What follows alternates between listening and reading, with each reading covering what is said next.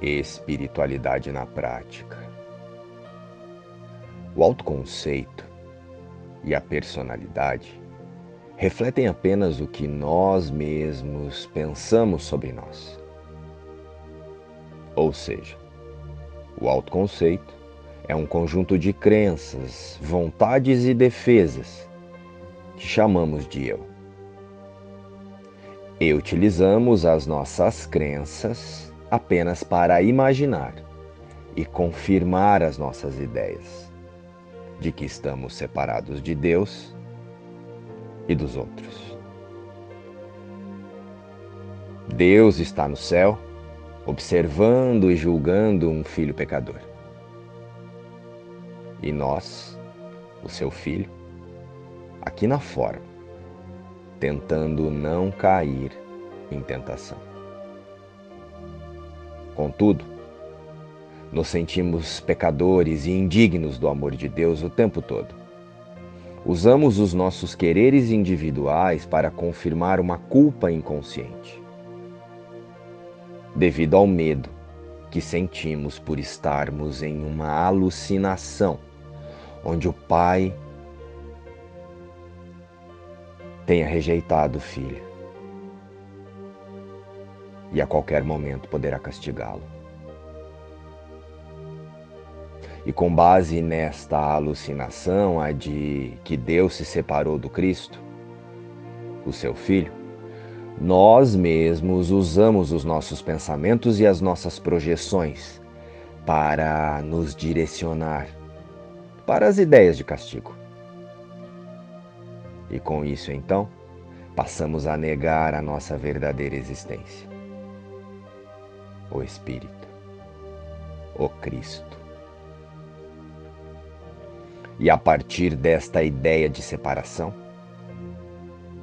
a rejeição é confirmada no cenário e nem percebemos. Em nossa mente na parte guiada pelo autoconceito, existem algumas certezas que fortalecem a ilusão de separação do Cristo. E nós nem percebemos. Elas nos direcionam para as projeções. Quer ver? A certeza de que as coisas podem faltar, a escassez. Essa sensação de falta que sentimos o tempo todo. E não estamos falando aqui só de situações financeiras. O ser humano vive em um estado de falta constante. A certeza na culpa, aquela ideia de pecado que faz parecer que estamos errando o tempo todo.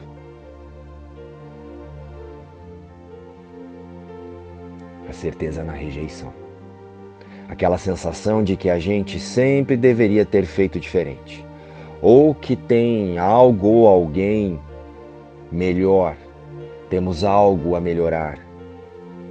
Uma ideia constante de que Fulano é melhor que eu. Faz sentido agora? E essas certezas, elas estão impregnadas na personalidade e nem percebemos. E são esses alguns dos pensamentos que alimentam as mágoas e que sustentam o medo.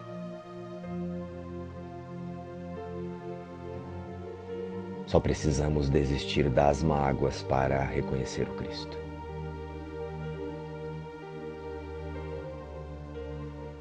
As minhas mágoas escondem a luz do mundo em mim. As minhas mágoas escondem a luz do mundo em mim. Eu não posso ver o que tenho escondido. Mas quero deixar que seja revelado a mim, para a minha salvação e a salvação do mundo. Então hoje, certifica-te também de dizer a ti mesmo: se eu guardar essa mágoa, a luz do mundo será escondida de mim. E se fores tentado a guardar alguma mágoa de qualquer pessoa hoje, lembra-te de repetir isso. Se eu guardar essa mágoa, a luz do mundo será escondida de mim. Hoje, vamos fazer mais uma tentativa real de alcançar a luz em ti. Luz e paz. Inspiração, Curso em Milagres.